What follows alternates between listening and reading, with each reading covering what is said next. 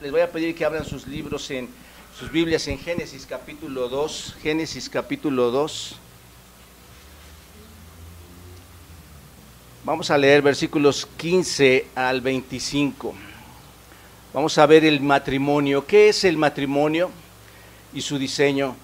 Eh, ¿Cuántos están planeando casarse o cuántos están casados, hermanos, amigos? Okay, casados y planeándose casar. Bueno, ok, nadie se está planeando casar. Bueno, vamos a ver, vamos a ver esto, hermanos, vamos a verlo más adelante. Dice así el capítulo 2, versículo 15. Tomó pues Jehová Dios al hombre y lo puso en el huerto del Edén para que lo labrase y lo guardase. Y mandó Jehová Dios al hombre diciendo, de todo árbol del huerto podrás comer, mas del árbol de la ciencia del bien y del mal no comerás porque el día que de él comieres ciertamente morirás. Y dijo Jehová Dios, no es bueno que el hombre esté solo, le haré ayuda idónea para él. Jehová Dios formó pues de la tierra toda bestia del campo y toda ave de los cielos y lo trajo a Adán para que viese cómo las había de llamar y todo lo que Adán llamó a los animales vivientes, ese es su nombre. Y puso Adán nombre a toda bestia y ave de los cielos y a todo ganado del campo, mas para Adán no se halló ayuda idónea para él. Entonces Jehová Dios hizo caer sueño profundo sobre Adán, y mientras éste dormía, tomó una de sus costillas y cerró la carne en su lugar. Y de la costilla que Jehová Dios tomó del hombre, hizo una mujer y la trajo al hombre. Dijo entonces Adán, ese es ahora hueso de mis huesos y carne de mi carne. Esta será llamada varona, porque del varón fue tomada por tanto, dejará el hombre a su padre y a su madre y se unirá a su mujer y serán una sola carne. Y estaban ambos desnudos y Adán y su mujer no se avergonzaban. Padre, qué bendición tener esta palabra tuya en nuestras manos. Y pedimos, Dios, que tú seas exaltado en todo esto. Guíanos, que tu Espíritu ilumine, Señor, nuestras vidas y nos dé un entendimiento claro de lo que es el matrimonio, Señor, y cómo tú lo has diseñado. Glorifícate en esto y Dios, los corazones de todos nosotros dispuestos a, aprender, a crecer, Señor, en tu conocimiento. Gracias por esta oportunidad en Cristo Jesús. Amén. Bien, dice, eh, vamos a hablar acerca del matrimonio, de, de qué es el matrimonio, qué es su diseño.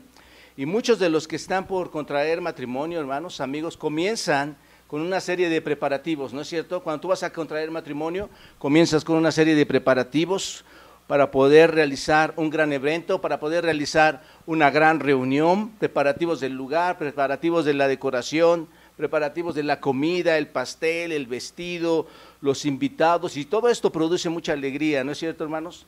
Produce muchos nervios, obviamente, una gran inversión de recursos también va a ir en cuanto a este matrimonio, como decimos los mexicanos, queremos tirar la casa, aunque sea rentada, la queremos tirar por la ventana, ¿no es cierto? Pero e, es la sensación, mis amados hermanos, de, un comienzo con, una, con nuestra pareja, es la idea de que se ha encontrado a la persona perfecta, que todo gira alrededor del amor, ¿no? Cuando nos vamos a casar y que todo va a estar muy bien, pareciera que solo la unión civil y la unión religiosa, la unión en la iglesia eh, va a terminar con todo esto, ahí va a terminar su matrimonio, ahí queda perfecto. Es decir, es la idea de la realización de la existencia humana, hermanos. Son pocos los que veo que, ven la boda más allá de esos momentos, eh, según mi perspectiva, hermanos, que ven, que ven más allá de ese día que desean que sea inolvidable. Muchos desean que ese día sea inolvidable, que no se olvide, que perdure para siempre. Esto es, que son pocos los que se interesan en ver esa unión que va a, darse durante estos días, esos meses, esos años, son pocos los que pueden o quieren ver más allá de esa unión y que quedan preparando este matrimonio. Algunas veces, hermanos, en los estudios prematrimoniales, incluso cuando tú los vas a dar, algunas veces muchos lo toman a la ligera, ¿no es cierto? Porque les dejas algunos ejercicios para que puedan ver cómo se pueden comunicar mejor, cómo pueden trabajar mejor sus finanzas, cómo pueden ser hombres, mujeres de provisión, de protección y cómo pueden relacionarse en una comunión santa y acompañados de la mano de Dios. Pero saben, hermanos, muchas veces no lo hacen o no les parece importante aún estos tipos de estudios porque la boda y el trabajo los mantienen ocupados. Pero esto es una tragedia, déjenme decirles, porque no se pueden dar cuenta que la parte más importante es entender el matrimonio por venir. ¿Qué es lo que viene después del matrimonio, verdad? Las parejas que están aquí saben qué pasó después de que se casaron. Vinieron diferentes cosas que tal vez tú no estabas esperando. Entonces, considero personalmente, hermanos, que muchos matrimonios hoy en día y en el pasado están rotos o, disfuncionales precisamente porque no tomaron en serio, no tomaron con diligencia, no tomaron con tiempo la importancia de entender qué es el matrimonio. Hace semanas, unas semanas atrás, una chica, hermanos, en una mesera de un restaurante se acercó a mi esposa, a mi esposa y a mí, estábamos ahí desayunando y dijo, perdón, ¿ustedes dan consejería matrimonial? Y, mi esposa le contestó, sí, eh, aquí está mi esposo, mi esposo es pastor de la, iglesia. Y es que ella nos había visto entrar llevando algunas parejitas ahí para dar eh, consejería matrimonial y estuvo observando, estuvo escuchando. Entonces le pregunté si le podíamos ayudar en algo y ella me contestó eh, y, me dice, ¿cuánto cuesta la consejería y cuántos, este, cuántas clases son? Y ya sabes, hermano, yo le expliqué, no, no tiene ningún costo. Ella, ella se sorprendió cuando le dije que no tenía ningún costo aconsejarlos. Y me dijo, es que yo asisto a una iglesia, pero ahí no hacen esta, este asunto de aconsejar. Entonces, por eso le estoy preguntando a usted, cuando se casan, aquí no nos ayudan en, en esto. Y es que necesito que alguien nos ayude a entender algunas cosas que yo veo que no están bien, porque no quiero vivir con ellas después de casarme, ¿verdad que no, hermanos? Entonces ella estaba previendo todas estas cosas. Entre esas cosas, recuerdo que estaba un asunto muy conocido, hermanos, eh, es, el de la suegra. Eh, me estaba platicando ese asunto. No sé, este, no sé si me entienden, hermanos. Eh, lo, que llaman mamitis.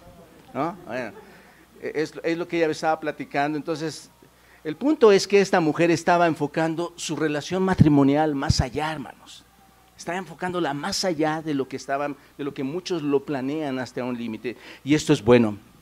Esto es bueno, hermanos. Las parejas deben entender la importancia y la verdadera preparación de una relación matrimonial a la luz del diseño de Dios. ¿Se dan cuenta de esto? Entonces, qué prudente es que esta chica se haya preocupado, ¿no? Por esto. Porque, porque el tema del matrimonio, mis amados hermanos, no es una cosa que tenga que tomarse a la ligera y, le vas a empezar a codear a tu esposo. Sí, es cierto, ¿verdad? No se tiene que tomar tan a la ligera. El matrimonio, hermanos, es una bendición. Es una gran bendición, pero el matrimonio no es fácil. Requerimos entender qué es y para qué fue diseñado. Ahora déjeme decirte que hoy en día el matrimonio ha pasado o está pasando por tiempos muy complicados, ¿no es cierto? Muy difíciles.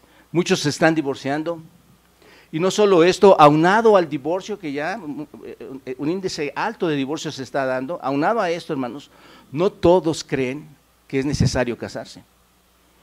Prefieren vivir vidas en unión libre porque el concepto del matrimonio ellos lo tienen errado, hermanos. No entienden qué es realmente el matrimonio. Piensan que el matrimonio les va a arruinar, les va a destruir su vida, su vida personal. Y muchos de ustedes, de los que están aquí ahora presentes en este lugar, y están casados pudieran pensar que por estar casados entienden lo que significa el matrimonio. Sin embargo, hermanos, eso no significa que valoren la forma correcta en el matrimonio. Hemos cometido muchos errores. Entonces, pudieras pensar que el matrimonio es solo un documento o que te limita a ser la persona que quieres ser, ¿no es cierto? Por eso hoy las mujeres o hombres dicen, no, yo quiero hacer esto, quiero hacer esto otro, porque estoy limitado dentro del matrimonio. O bien pudieras pensar que estás ahí en una cárcel donde estás encerrado o donde estás encerrada dentro de ese matrimonio. Hoy en día, hermanos, el mundo nos está enseñando o está queriendo, por decirlo así, redefinir, redefinir el matrimonio bajo su cultura. Quiere enseñarnos qué es el matrimonio, nos dice cuándo debemos casarnos, ¿no es cierto? Yo me casé a los 20 años, hermanos, y cuando yo lo cuento hoy, toda la gente dice, ¿cómo te casaste bien chiquito? Y, yo de verdad, hermanos, contento, contentísimo de haberme casado tan pequeño, pero hoy el mundo dice, disfruta, disfrútalo. Después de los 30, hasta los 60 te puedes casar, ¿no? Pero también te dice con quién puedes casarte. Dice, puedes casarte con un hombre, puedes casarte con una mujer del mismo sexo. está redefiniendo el matrimonio, hermanos. Te dice o, que no deben casarse y que deben solamente unirse, ¿no es cierto? Todo esto lo sabemos muchos de nosotros. Podríamos llegar a la conclusión de que todo esto pasa porque estamos en un mundo que no reconoce a Dios, estamos en un mundo que rechaza la palabra de Dios. Y esto es verdad, hermanos, esto es totalmente claro, esto es verdad, pero también pudiera estar pasando porque muchos han crecido viendo, hermanos, la tremenda disfuncionalidad de los matrimonios, ¿no es cierto? Eh, la separación, las luchas, el dolor de matrimonios quebrantados y que hoy sale a relucir en muchas de nuestras generaciones, hermanos, por cómo ha sido este matrimonio. Esto es quizás e incluso ustedes, hermanos, han crecido en hogares de padres que estaban peleando, donde sus padres se fueron infieles, ¿no es cierto? O que se divorciaron. Es por esto, hermanos, que necesitamos entender qué es el matrimonio. El matrimonio está pasando, como digo, por tiempos difíciles. Necesitamos comprender bien este concepto. Y para entender un poco más el matrimonio, hermanos, considero que es necesario que nos hagamos una pregunta. Y es esta pregunta, hermanos. ¿Cuál es la razón por la cual salimos de la presencia de nuestro Padre Celestial. ¿Cuál es la razón por la cual la raza humana salió de la presencia? Y la raza humana en aquel entonces era solo Adán y Eva, ¿no es cierto? ¿Cuál es la razón por qué salimos de la presencia de Dios? Bueno, Dios preparó, mis amados hermanos, un plan para que nosotros tuviéramos el privilegio de caminar en ese plan. ¿De acuerdo? Este plan es el plan de redención, hermanos. Primeramente, ¿qué es lo que hizo Dios? Creó la tierra. Esto es, un lugar donde pudiéramos eh, morar cada uno de nosotros. No fue un accidente, como también el mundo lo quiere redefinir. Según Juan, fue diseñado por Dios mismo, por el Señor Jesucristo. Dice Juan en, capítulo 1, todas las cosas por Él fueron hechas y nada de lo que ha sido hecho no habría sido hecho sin Él. Él lo, él lo hizo, hermanos, no es un accidente. Después de esto, hermanos, Dios creó al hombre, Dios creó a la mujer y posteriormente vino la caída de estos dos hombres, ¿no es cierto? Y su caída creó todas estas condiciones necesarias para nuestro nacimiento físico. Nosotros estamos aquí debido a esa caída. Crea en ese plan las condiciones necesarias para que tú y yo estemos aquí y para tener esa experiencia terrenal y aprender a conocerle estando alejados de la presencia de Dios, hermanos. Y esta caída fue necesaria para que nuestro tiempo en esta tierra fuera temporal. ¿O alguien es eterno en este momento, hermanos? Nadie. Enseguida viene la redención de esa caída. Esto es, tenía que venir un redentor, un redentor que expiara la transgresión de Adán y Eva y que pudiera dar bajo un arrepentimiento genuino a las demás generaciones, a las postreras generaciones, pudiera, pudiera dar el perdón de pecados y la santificación del alma por medio de la expiación de nuestro precioso Señor Jesucristo. Y de esta forma, hermanos, podemos nacer espiritualmente y ser reconciliados con Dios. Posteriormente a todo esto, hermanos, viene un entorno para nuestro nacimiento físico, viene un preparativo, un entorno para ese nacimiento físico y el subsiguiente nacimiento espiritual en el reino de Dios. Esto es con el propósito de que su obra tenga éxito y seamos exaltados con él. Dios ordenó, hermanos, a los hombres y a las mujeres que debían? Casarse y dar a luz hijos. ¿Se dan cuenta de esto?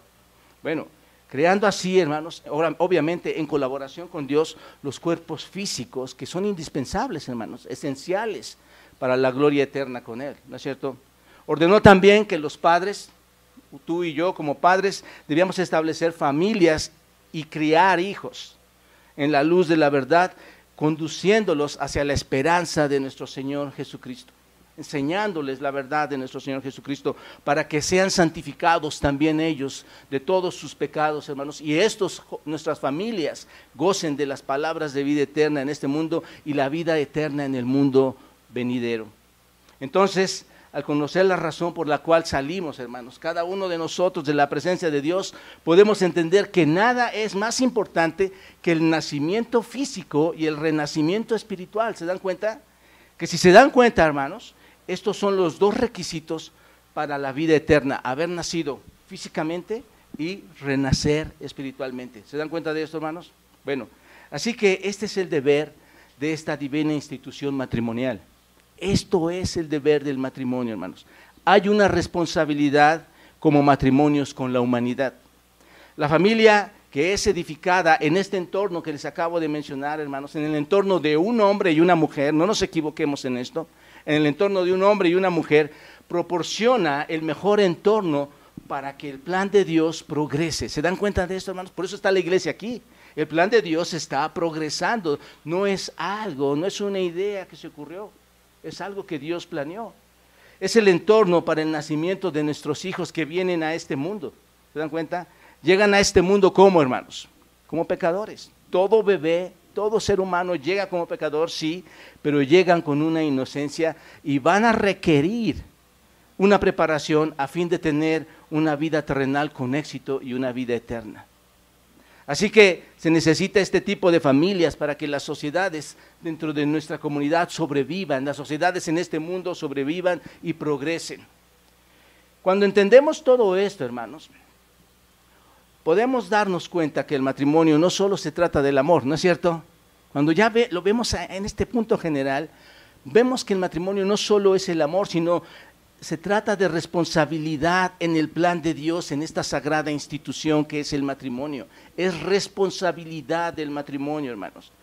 Pero si no logramos entender esto, hermanos, saben, eh, mis amados hermanos y amigos, mucho de esto lo va a aprovechar Satanás. Si no entendemos esta situación del matrimonio, mucho de esto lo va a aprovechar Satanás, si no es que ya lo ha aprovechado con muchas de sus familias, con muchos de sus hijos. Si ustedes recuerdan, en el mundo premortal, hermanos, Satanás se rebeló ante Dios, ¿no es cierto?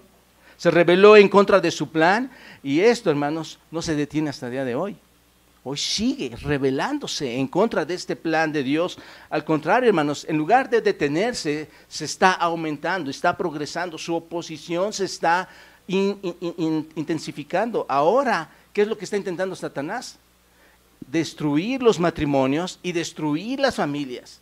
Ataca todo lo sagrado sobre la sexualidad humana, hermanos. Dense cuenta cómo está el mundo hoy, atacando la sexualidad humana apartándola del contexto que acabamos de ver ahorita del matrimonio, con una infinidad de pensamientos y actos erróneos. ¿No es cierto? Hoy Satanás está metiendo ideas diferentes en la vida de nuestros hijos, de nuestros jóvenes, de los matrimonios, de las familias.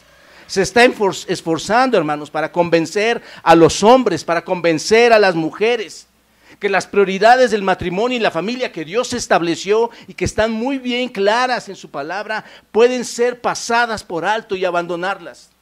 Y es lo que está pasando con los matrimonios, con las familias. Y lo único que quiere es que busquen el placer individual, su autonomía individual. Ciertamente, hermanos, se complace Satanás en todo esto cuando los padres no enseñamos a nuestros hijos a tener fe en nuestro Redentor cuando, se complace, cuando no les enseñamos de nuestro Señor Jesucristo y no lograr en el poder del Señor Jesucristo mostrarles la conversión nuevamente a ellos. Amados hermanos y amigos, estamos ocupados en muchas cosas que no son relativamente importantes, ¿no es cierto?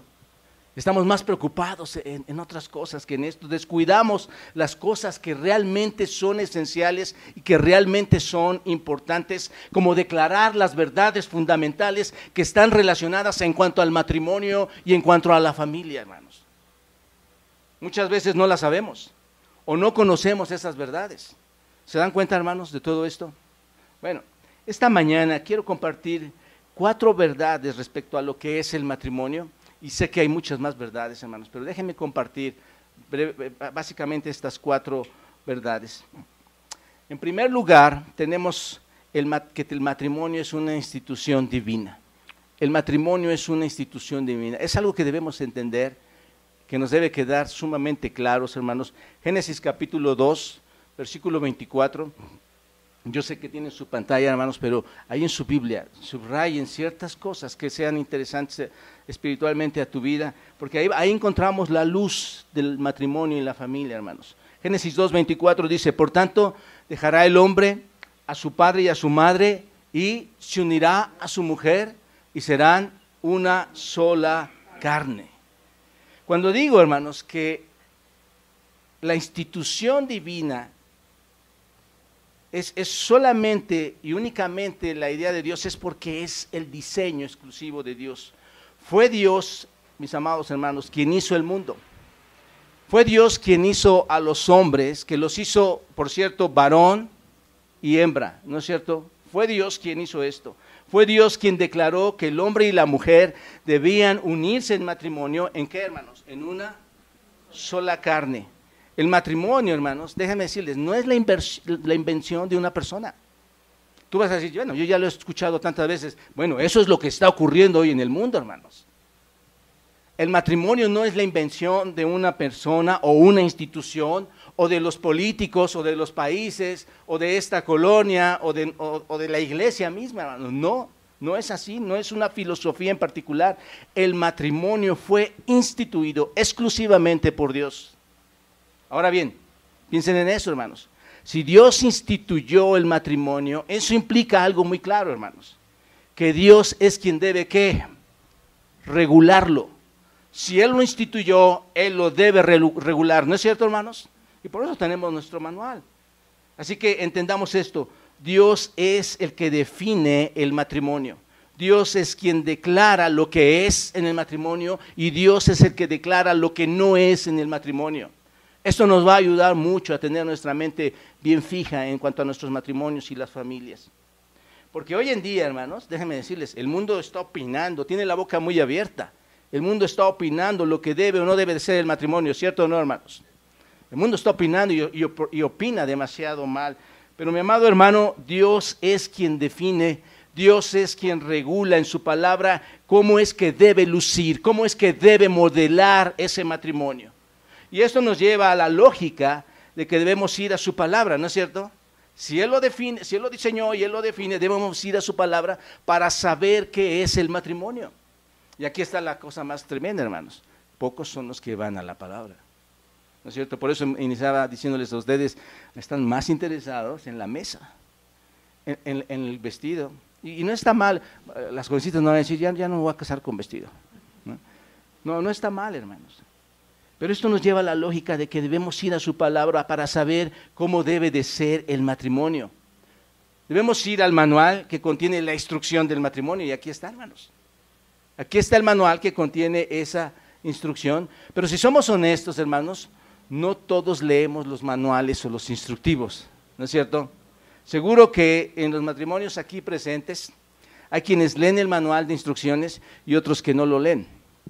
Y otra vez vas a, decir, ya ves mi amor, tú no lo estás leyendo.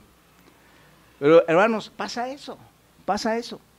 Y lo podemos ver, por ejemplo, cuando compras algún mueble, cuando compras algo que tienes que armar y no te interesa leer el manual. ¿Qué es lo que hacemos, hermanos? Solo lo armas, solo lo armas, ¿no es cierto? Esto es análogo a la mujer y al hombre que está armando su matrimonio, hermanos. De acuerdo a su propia visión de la vida, sin consultar el manual. Esto pasa hoy en día, hermanos. Estamos haciendo nosotros nuestra propia construcción del matrimonio. Mira, cuando se trata del matrimonio no es algo que debemos descifrar. Cuando se trata del, matrimonio no, no es algo que debemos armar por nosotros mismos. Necesitamos el manual, necesitamos la guía que siempre va a ser qué, hermanos? La palabra de Dios. ¿Dan cuenta? Número dos, el matrimonio es una institución buena. El matrimonio es una institución buena. Génesis capítulo 2, versículo 18.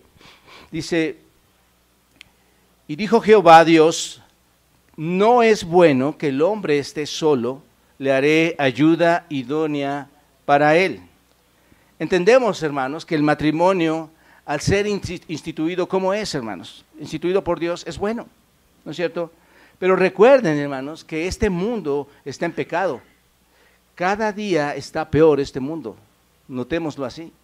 En este pasaje vemos que el matrimonio es bueno, por ejemplo, en forma personal. ¿Por qué? Porque Dios ha unido a los seres humanos en relaciones íntimas, ¿no es cierto? Leyendo este texto, Dios ha unido a, los seres humanos en relaciones íntimas. Nos une como parejas en muchas maneras. Aparte de esa relación íntima, nos une de muchas maneras. Nos, nos relaciona, hace que nos relacionemos de muchas maneras para tener una comunión. Pero, el hombre y la, pero para el hombre y la mujer, hermanos, cuando nos une de esta manera, esta es la cúspide en que Dios nos une en una intimidad el uno con el otro. ¿Me explico, hermanos? Es la cúspide del hombre y la mujer, unirnos en esa intimidad el uno con el otro. Observen nuevamente el versículo 18, lo que dice. Y dijo Jehová Dios, no es bueno que, no es bueno que, que el hombre esté solo. Qué bendición, hermanos. Dios me dio una esposa impresionante. No solo bonita, sino una esposa que ama al Señor, hermanos. Y dice, no, no es bueno que el hombre esté solo. Cuando leemos Génesis 1 en la creación, hermanos, podemos ver que se menciona constantemente que todo lo que Dios había hecho era qué? Bueno, era bueno, era bueno, era bueno y que era bueno en gran manera. Pero observen aquí, hermanos, en el versículo 18 de Génesis 2, dice que no es bueno. ¿Qué es lo que no es bueno, Señor? ¿Qué es lo que no es bueno? Estar solos estar solos. ¿Han pensado en eso, hermanos? Estar solos. El hombre se encontraba solo. Posteriormente, hermanos, en Génesis se nos describe el matrimonio con esa gran intimidad. Observen, Génesis 2, capítulo 2, versículos 22 y 23, observen. Y de la costilla que Jehová Dios tomó del hombre, hizo una mujer. Hermanos, esto es precioso. Toma de la costilla del hombre de nuestro propio ser. No es algo apartado. Tal vez lo hemos leído tantas veces que no entendemos la profundidad, hermanos, de lo que Dios hizo. Tomó del hombre a la mujer y la trajo al hombre. Dijo entonces Adán, observen la reacción de Adán cuando ve esto, esto es ahora que, hermanos, hueso de mis huesos y carne de mi carne. Es una intimidad, hermanos. Cuán íntimo es oír esto, ¿no es cierto? ¿No lo creen? Esta será llamada varona, porque del varón fue tomada. Isha y Ish. Hasta, hasta los nombres en hebreo, eh, varón y varona no cambian, están tan relacionados, tan íntimamente relacionados. Entonces, todo esto no es más que el cuadro hermoso de la intimidad. ¿Se dan cuenta? Entre el hombre y la mujer, de lo que puedes, de lo que tú puedes ser sin temor a avergonzarte. Ahí está una intimidad sin vergüenza delante del otro. Tú no te avergüenzas de uno al otro, de lo que tú puedes ser sin temor ni vergüenza delante de otro. Por eso dice el versículo 25 de Génesis 2, hermanos, observen. Y estaban ambos qué? Desnudos, Adán y su mujer. ¿Y qué pasaba, hermanos?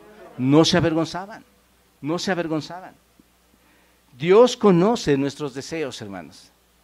Dios conoce nuestros deseos físicos y nos, da, y nos ha dado algo de eso para el matrimonio, ¿se dan cuenta? Así que el matrimonio es bueno de manera personal, ¿no es cierto? Pero también es bueno de manera general, hermanos. Bueno para el mundo. Tú quizás puedas pensar que el matrimonio solo se trata de tu propio matrimonio y el mío, y tal vez ese es el concepto que tenemos hoy. El matrimonio solo se trata de tu matrimonio y solo se trata de mi matrimonio de nuestra propia satisfacción personal, pero no es así, hermanos. El matrimonio va más allá de esto. Cuando, como lo hemos visto, hermanos, el matrimonio es el plan de Dios para todo el mundo. Lo vemos en el mandato de Génesis 1, en el versículo 28. Esto es lo que Dios ordenó a la pareja. Observen, vayan a Génesis 1, no está aquí, pero vayan a Génesis 1, versículo 28, y observen lo que Dios ordena a la pareja. Dice así, ¿lo tienen? Y los bendijo Dios y les dijo que fructificaos y multiplicaos, llenad la tierra y sojuzgadla. Dice Dios, llenen la tierra. Quiero que ustedes se multipliquen. La pregunta es aquí, ¿por qué Dios está interesado en que se multipliquen y llenemos todo el mundo, hermanos? ¿Qué hay en la agenda de Dios que quiere que llenemos el mundo? Bueno, ¿Recuerdan, hermanos, que somos hechos a imagen de Dios y reflejamos su gloria? Según Génesis 1.26. Somos hechos a su imagen, reflejamos la gloria de Dios. Dios quiere que su imagen esté por todo el mundo, aun cuando seas creyente o no lo seas. Dios quiere que su imagen se refleje por todo el mundo. Dios es glorificado, hermanos, al dispersarse su imagen por todo el mundo. Pero la clave está aquí, hermanos. Esta dispersión ocurre a través de qué, hermanos? Del matrimonio. Nos dispersamos a través del matrimonio. Dios le ha dado al matrimonio, observen esto, la gran bendición, no solamente la bendición individual, sino la gran bendición general, hermanos, la bendición global de poder reflejar su imagen al mundo. Si alguien está casado y tiene hijos aquí y hay un sentido en que eso glorifica a Dios, hermanos, porque tú estás reflejando la imagen de Dios con tus, contigo y con tus generaciones, en virtud de qué? De haber cumplido el mandato de Dios de multiplicarse. ¿No es cierto? Número tres. Número tres. Una tercera verdad en relación con el matrimonio es, el matrimonio es una institución caída, hermanos. El matrimonio es una institución caída. Hemos visto que el matrimonio es una institución buena, que Dios estableció el concepto maravilloso del matrimonio, pero en este capítulo 3 vemos que las cosas que eran tan buenas, pronto, ¿qué sucedió con ellas, hermanos? Se volvieron malas. ¿Por qué? Por la caída. Bueno, por esa rebelión que hubo en Adán y Eva, se vuelven malas y de esta forma, hermanos, se introduce el pecado en el mundo. El matrimonio, hermanos, debido a esto, es afectado en la caída. Y en Génesis 3 podemos ver algunas cosas que han causado la caída del matrimonio. Observen, primero, la intimidad desaparece. Observen cómo la intimidad desaparece. Génesis 3, versículo 7, ahí en sus Biblias. Génesis 3, versículo 7. Entonces, ¿qué pasó, hermanos? Fueron abiertos los ojos de ambos. Digo, la vida en aquel tiempo, hermanos, con, la primera raza humana que era Adán y Eva, era maravillosa. Sus ojos eran tan, tan puros en ese sentido de verse uno al otro. Pero ahora dice, sus ojos los ojos de ambos fueron abiertos y conocieron, ¿qué conocieron hermanos? Que estaban desnudos. Entonces se cosieron hojas de higuera y se hicieron delantares. Ellos podían estar desnudos, ellos podían estar juntos desnudos sin avergonzarse con intimidad, ¿no es cierto? Es lo que dice la escritura. Pero enseguida que pecan, ¿qué sucede, hermanos? Sus ojos se abren, se dan cuenta de su desnudez y se avergüenzan se avergüenzan y buscan cómo cubrir su desnudez y no hay más intimidad. La intimidad se perdió, hermanos. También se nos dice que empiezan a pelear. Observen, ese matrimonio que era perfecto ahora empieza a pelear, se culpan el uno al otro. Génesis 3, versículos 11 al 12 dice, y Dios le dijo, ¿quién te enseñó que estabas desnudo? ¿Has comido del árbol que yo te mandé que comieses? Y el hombre respondió, la mujer que me diste por compañera me dio del árbol y yo comí. Lo que está pasando aquí, hermanos, es lo que hace el hombre en el pasado y lo que hace el hombre en el presente. ¿No es cierto? Bueno, las, mamás son, las esposas son las que van a levantar su mano y decir, sí, sí, es cierto, pastor, ¿verdad? Bueno, acusar y decir, todo fue por causa de la mujer que me diste. Y yo creo, hermanos, que cuando terminó todo esto, ya cuando Adán y Eva se fueron a comer, yo creo que Eva fue y le dijo, oye Adán, ¿por qué me metiste en todo esto a mí? ¿Qué es lo que está pasando? ¿Por qué, ¿Por qué me involucraste? Dios te preguntó a ti si estabas comiendo del fruto del árbol y me metes a mí. Ya saben, hermanos, la clásica riña matrimonial entre el esposo y la esposa cuando llegan a casa y empiezan a, a, decirse de las discusiones que tuvieron antes, ¿no es cierto? Eso es lo que pasa, hermanos. Pero bueno, esto sucede precisamente porque ahora la mujer va a estar en contra de su marido. ¿no es cierto? Y el marido en contra de la mujer. Génesis 3, 16, observa, Génesis 3, 16 dice, y la mujer dijo, multiplicaré en gran manera los dolores de tu preñez. Con dolor darás a luz los hijos y tu deseo será para tu marido y él se enseñará de ti. Esto trata, hermanos, de que la mujer querrá estar en contra de su marido, su voluntad va a estar contra él y se querrá enseñorear de su marido y el hombre va a querer dominar, el hombre va a querer gobernar sobre ella de una manera brusca, de una manera ruda. El punto es que el hombre y la mujer van a enfrentar luchas en sus relaciones. ¿No es cierto, hermanos? Hasta el día de hoy esto está sucediendo, hermanos, está ocurriendo. Y no solo esto, hermanos. Ahora afectan también el mandato del dominio de fecundar y tener hijos. Ahora tener hijos se va a complicar, va a haber infertilidad, va a haber dolor al tratar de fecundar. Y seguramente, hermano, hermana, amigos, todo esto tú ya lo sabes, ya lo sabías cuando entraste a este lugar. El pecado ha afectado la relación matrimonial, aun cuando es bueno, es difícil, hermanos. ¿Se dan cuenta? Aun cuando tu matrimonio sea un matrimonio entre creyentes, es difícil. Solo piensa en cuántas veces has tenido eh, tus batallas con tu esposa, con tu esposo. Piensa en esto. ¿Cuántas veces has batallado como matrimonio? Nadie puede decir que no, hermanos. Vivimos en un mundo caído. Batallas y le dices, ¿qué pasó con el dinero? ¿Por qué hablaste mal de mí? ¿Por qué no me avisaste? ¿De qué te ríes? Que tu mamá, que los niños, ¿no es cierto?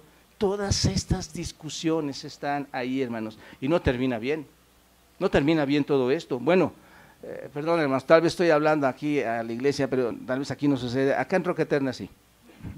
Ahí los hermanos batallan mucho en sus matrimonios. El punto es este, hermanos. Si vamos a subsistir, a sobrevivir, a sobrevivir en nuestros matrimonios hoy, en este mundo caído, hermanos, no va a ocurrir por, nuestras propias fuerzas, hermanos. No ocurre de forma natural el que podamos subsistir. No ocurre porque encontraste a, la, a, la, mujer o al hombre perfecto o por las cosas que pensamos, hermanos. No ocurre por eso. Si es un matrimonio caído, compuesto por dos pecadores, hermanos, como lo hemos visto, el matrimonio requiere una gracia eh, y, y diligencia saturada de qué, hermanos? Del Evangelio, ¿no es cierto? Es lo que requiere el matrimonio. Eso es lo que necesita el matrimonio para que los matrimonios de las iglesias lo logren. ¿Se dan cuenta? Por favor, no se sorprendan, hermanos, cuando les digo que el matrimonio es difícil. Van, a salir de aquí bien tristes. Es que el matrimonio es bien difícil, vamos a divorciarnos mejor, ¿no? Ese no es el propósito, hermanos. Muchas personas abandonan sus matrimonios porque, como les mencioné antes, tienen una visión errada del matrimonio. ¿No es cierto? Necesitamos una visión correcta del matrimonio que pueda ser vista sin error a través de qué, hermanos? De las escrituras a través del Evangelio. ¿Se dan cuenta? Y la cuarta verdad, hermanos, relacionada con el matrimonio es, el matrimonio es una institución redentora. Si el matrimonio es una institución caída, hermanos, que empezó bien, como lo hemos estado viendo, y después llegó a una total destrucción también, la pregunta lógica aquí es, ¿qué puede hacerse al respecto? ¿Qué hacemos al respecto con este matrimonio caído? Dios mis amados hermanos y amigos, nos dice que Él puede hacer algo. ¿Te das cuenta? Toda la destrucción de la caída que trajo Adán y Eva, Él lo va a arreglar y lo promete en Génesis capítulo 3, versículo 15. Observen, Génesis 3, capítulo 3, versículo 15. Es lo que conocemos como el protoevangelio, hermanos. Esto es la primera promesa de gracia que la Biblia nos muestra. Esta declaración es la declaración que Dios le hace a Satanás. Observen y lo que, lo que dice en el versículo 15 del capítulo 3. Y pondré enemistad entre ti y la mujer y entre tu simiente y la simiente suya. Esta te herirá en la cabeza y tú le herirás en el calcañar. Básicamente en este verso, hermanos, tenemos la primera promesa de qué? De un Salvador. ¿No es cierto? un niño que habrá de nacer, que habrá de venir de una mujer, que nacerá de una mujer concebida, obviamente por el Espíritu Santo, concebido por el Espíritu Santo, y será el Salvador que aplastará la cabeza de la serpiente, según vemos aquí en la Escritura, será quien derrote al diablo.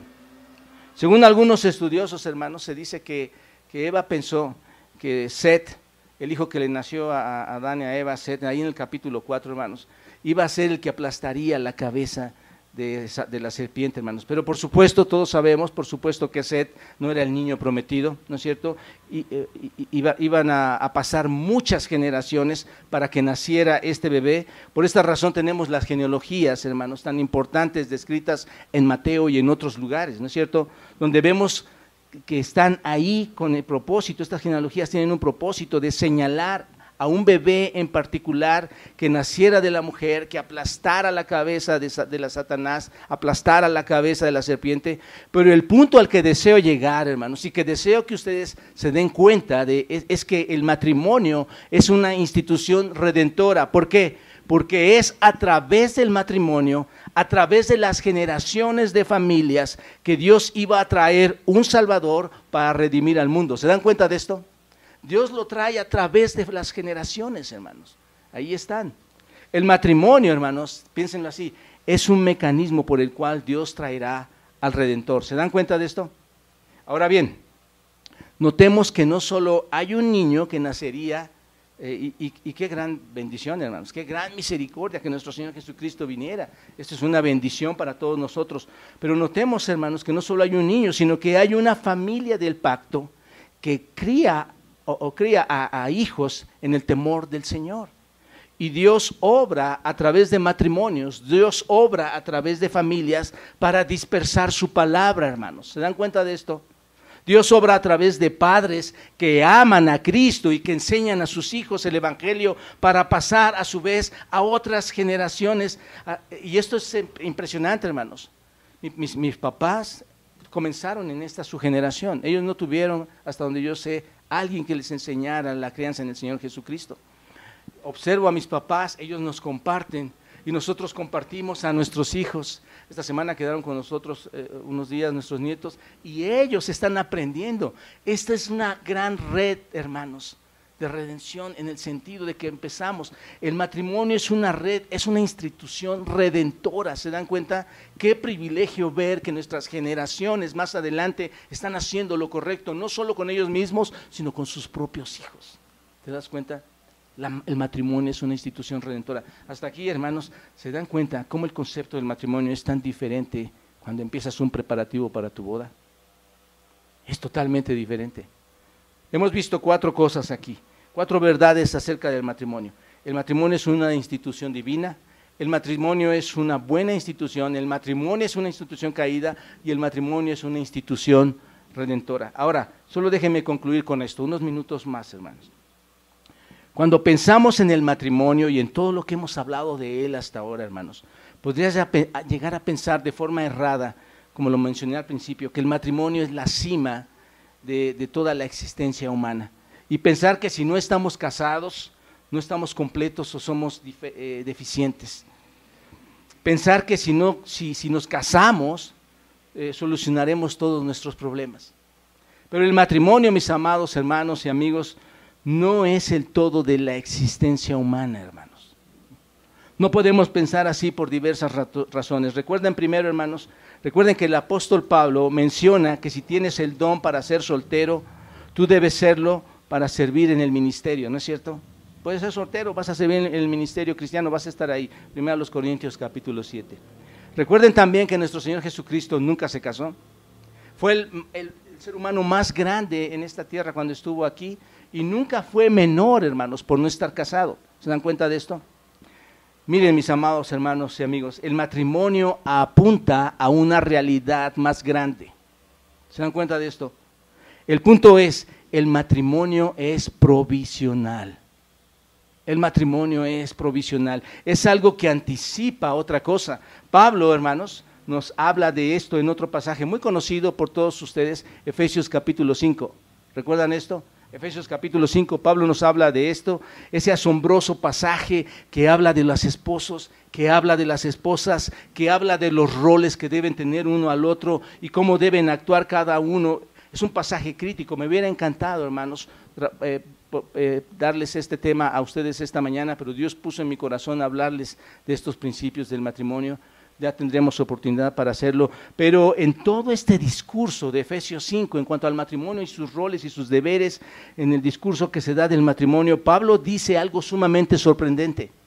Pablo dice algo impresionante. Observen, versículo 33 de Efesios 5, todos a, Efesios 5, versículo 33. Dice Pablo algo impresionante, observen. ¿Lo tienen ahí?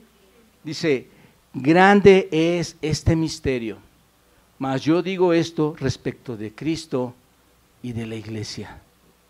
¿Qué significa esto, hermanos?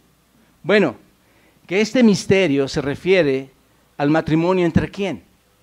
Entre Cristo y la iglesia. El matrimonio, que es el reflejo sagrado del misterio, de este misterio, hermanos, es bueno.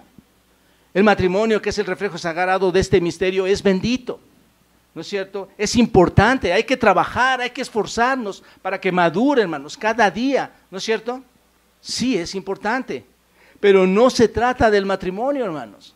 El matrimonio se trata de algo mejor, algo más grande, llamado ¿qué, hermanos? El día de las bodas del Cordero, cuando Cristo y la iglesia se unan, según Apocalipsis 19, hermanos. ¿Se dan cuenta?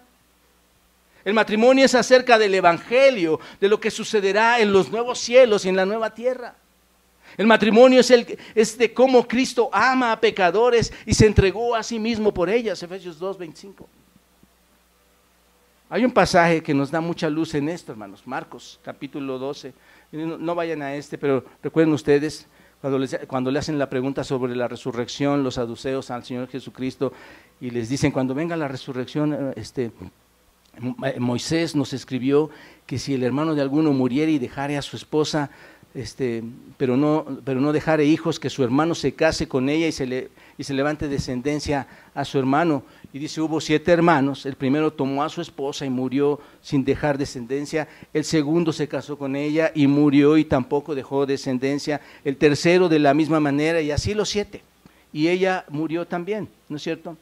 En la resurrección, pues cuando resuciten, ¿cuál de ellos será, eh, de cuál de ellos será esta mujer, ¿no es cierto? Si los siete estuvieron con ella. Y entonces el Señor Jesús les responde, no erráis por esto porque ignoráis las escrituras y el poder de Dios. Qué importante, hermanos, es entender las escrituras. Porque cuando resuciten los muertos, ni se casarán ni se darán en casamiento, sino serán como los ángeles que están en los cielos. La pregunta es, ¿por qué en el cielo no habrá matrimonios, hermanos? ¿Por qué no habrá matrimonios? Porque se casarán de diferente manera. ¿Se dan cuenta? estarán casados, pero es la iglesia que está casada con quién, hermanos? Con Cristo. Esta será la mayor boda que haya existido, hermanos. ¿Se dan cuenta? La Biblia nos habla de esto, la boda más grande y hermosa que pudiera existir, hermanos. Cristo es el gran amante, de, por, cierto, de una novia que es tan, ¿qué, hermanos? Tan rebelde, tan rebelde, preocupada por su propio matrimonio, egoístamente, ¿no es cierto? Pero él, ¿qué hace, hermanos? Sigue amando a esa novia. Sigue amando a esa novia. Y habrá una boda cuando se case Cristo con ella. La gran cena de las bodas del Cordero, Apocalipsis capítulo 19, versículo 9. El pináculo de la existencia humana, hermanos, no es estar casado, es conocer y amar a Cristo. Ese es el punto. ¿Se dan cuenta, hermanos? Quiero que reflexiones en esto esta mañana. Tú tienes una boda que planear, y no estoy hablando de una boda, supe que hubo una boda por aquí, hermanos. Seguro les llevó tiempo, y qué bendición, me da mucho gusto. Después le voy a pasar este, la casa nueva en, Miami a, a esta pared. No estoy hablando de esa boda, hermanos, que quizás están planeando ahora. Pero sí les digo, hermanos, que todos los que están presentes aquí, todos los que entraron a este lugar aquí, y que han sido obviamente salvos por Cristo, casados o no casados, como lo acabo de explicar, casados o no casados, tenemos una boda que planificar, ¿no es cierto? Tenemos que planificar esa boda. somos llamados a eso como matrimonio o como no matrimonio, hermanos. ¿No es cierto? Ocupémonos de esa boda. esperémoslas. Porque un día no muy lejano, hermanos, vendrá el novio a reclamar a esa esposa, la cual fue comprada y limpiada por su sangre. ¿No es cierto? Para celebrar la boda más grande y esperada de todos los tiempos. Ruego, mis amados hermanos y amigos, que cada uno de nosotros de verdad encuentre aprobación ante los ojos de Dios. Ruego que los matrimonios aquí suyos y de sus próximas generaciones se fortalezcan y que las familias prosperen espiritualmente. Un matrimonio en esta tierra y una buena familia no es más que el reflejo de la preparación de aquel gran matrimonio venidero. Trabajemos en ambos, conozcámoslos, preparémonos, esforcémonos en cada uno. Entre más trabajemos en nuestro matrimonio, más preparamos la boda venidera. ¿Te das cuenta de esto? Entre más conozcamos al esposo, más santificados seremos por él. porque nos estará preparando para presentarnos ante Él mismo como una iglesia gloriosa, ¿no es cierto? Sin mancha y arruga, sino santa y sin mancha. Mi oración para todos ustedes, hermanos, es que comprendamos la realidad de lo que es el matrimonio. Así que pronto nos vamos a casar. Dejemos que Él siga trabajando en nuestra vestimenta. Vayamos, comportémonos conforme al manual, amemos nuestro matrimonio, preparemos nuestra boda.